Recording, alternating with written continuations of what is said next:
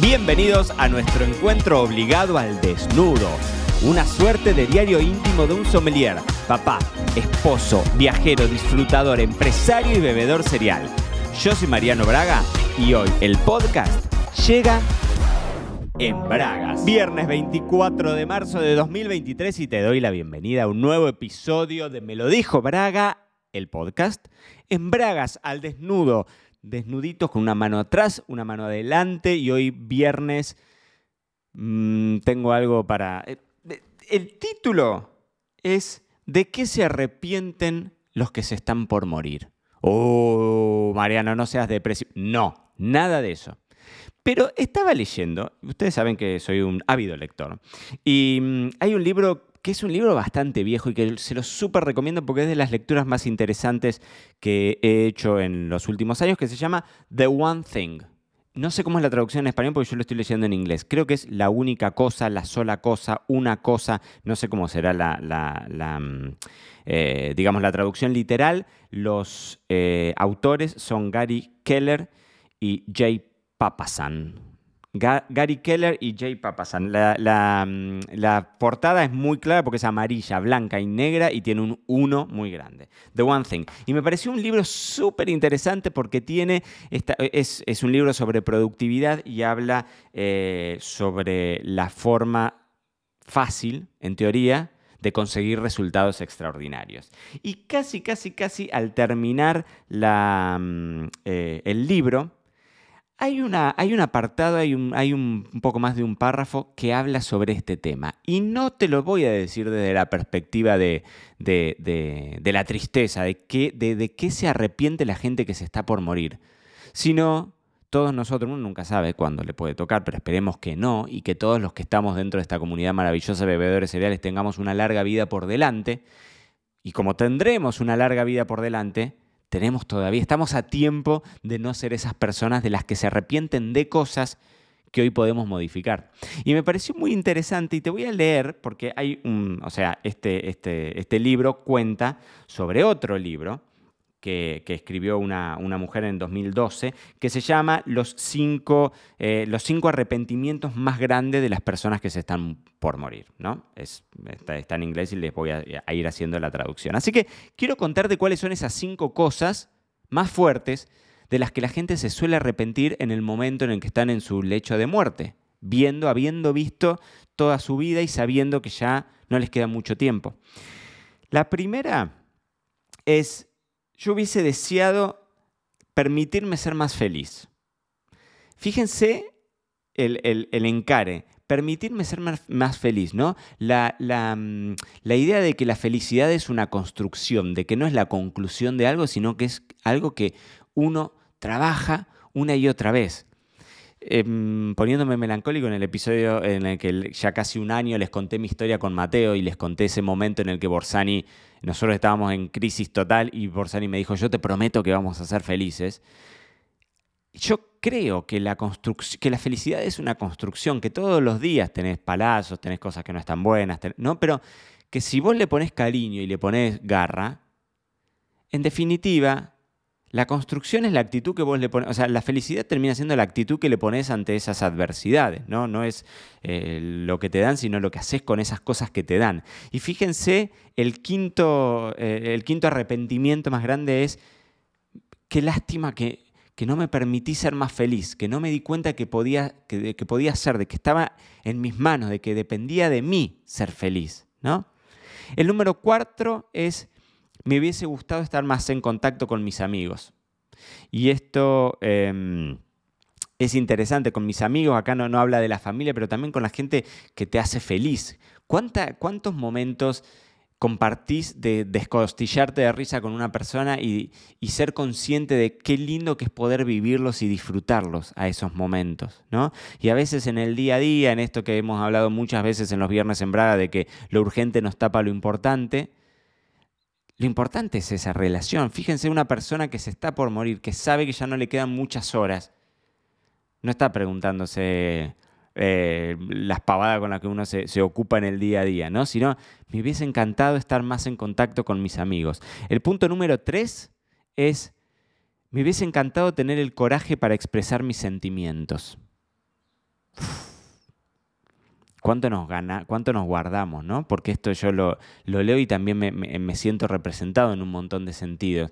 A veces uno por vergüenza, por miedo, por, por, qué sé yo, por educación, por cultura, por lo que sea, se cohíbe de poder expresar en palabras o en hechos el, afecto que vos tenés por la gente que te rodea, o el odio o el enojo, o, eh, como hablamos acá a veces del decir el no, ¿no?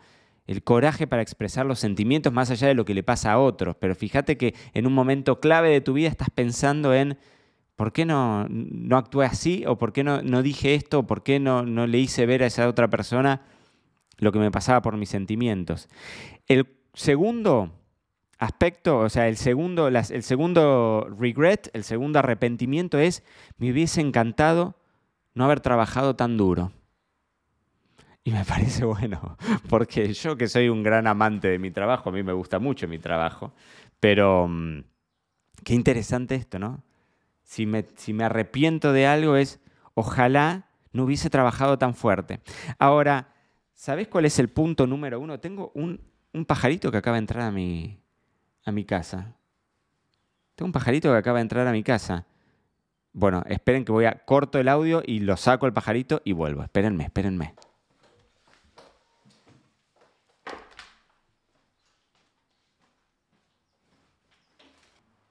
Un pajarito.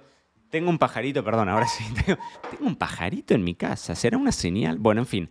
Y el punto número uno, el mayor de los arrepentimientos que tienen estas personas que fueron entrevistadas en su lecho de muerte, las personas, todos coincidieron, porque este es el, most, most common regret, e, ese arrepentimiento más común de todos es, ojalá hubiese tenido el coraje para vivir una vida auténtica conmigo mismo y no hacer cosas en función de otros.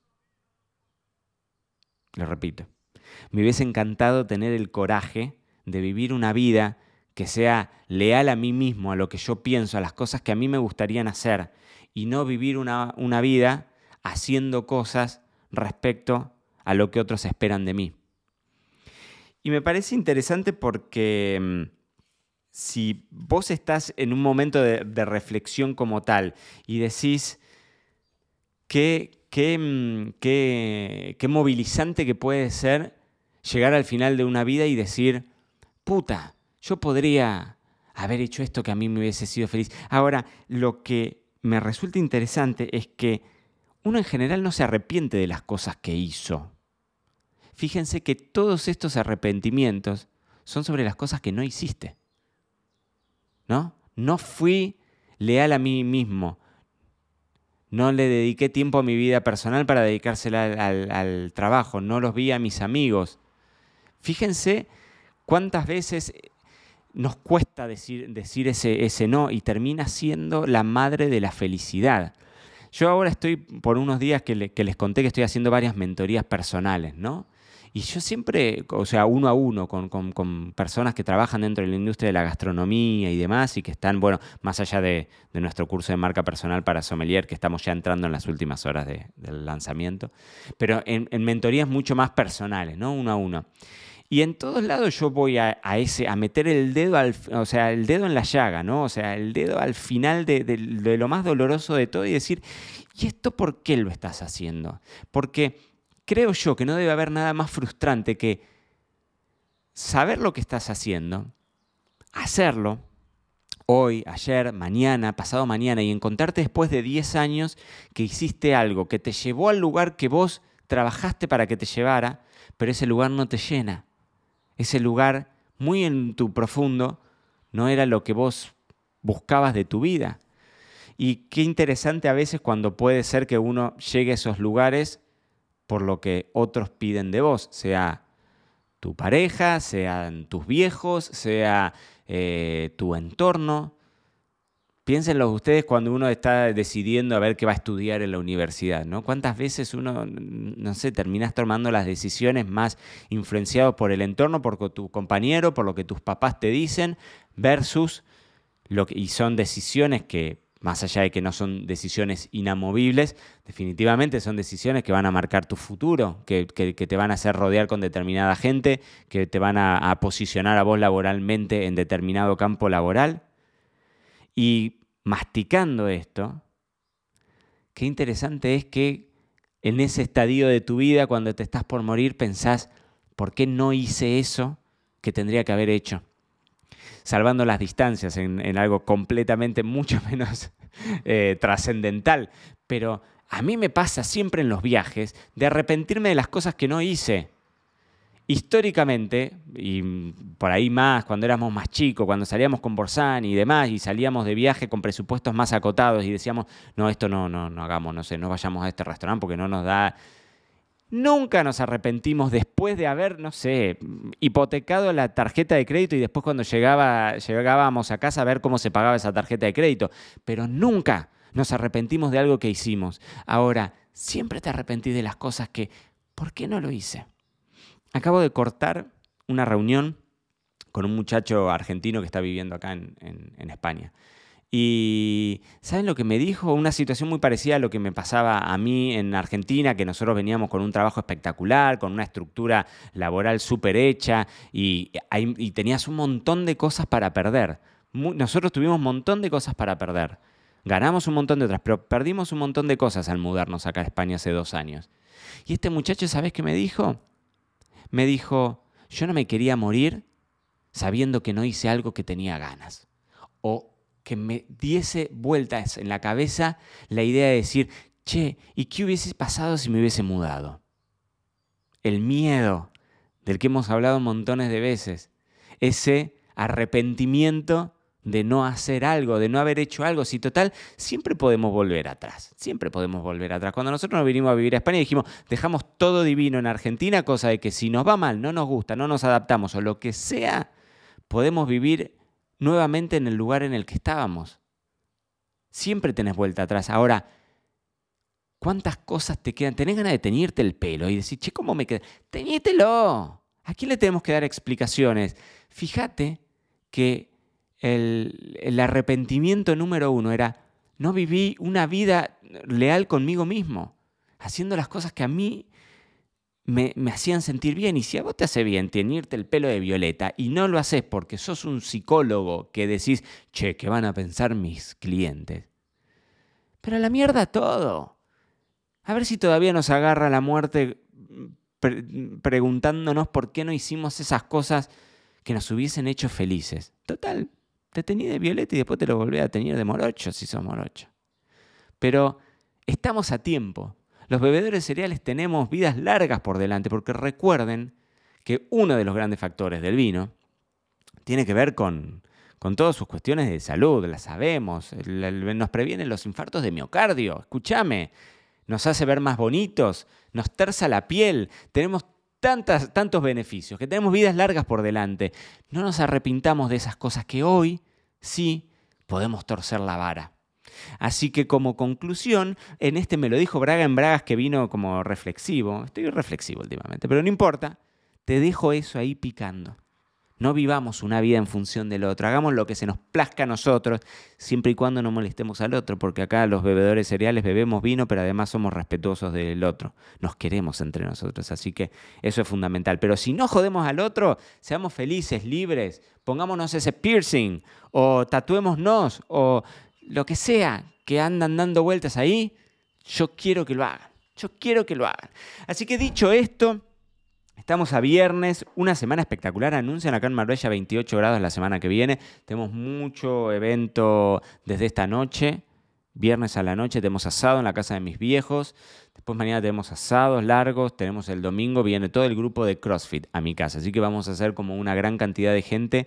Eh, tengo ahí unas cosas espectaculares que anduve comprando eh, de, vinos, así que hay como una selección bastante ecléctica de cosas, sobre todo de acá de, de Andalucía, de algunos vinos que yo estoy ahí como dándole vuelta mucho, que me gustan estos famosos vinos de pasto, que son los vinos de Jerez que están sin encabezar, así que hay cosas interesantes por ahí.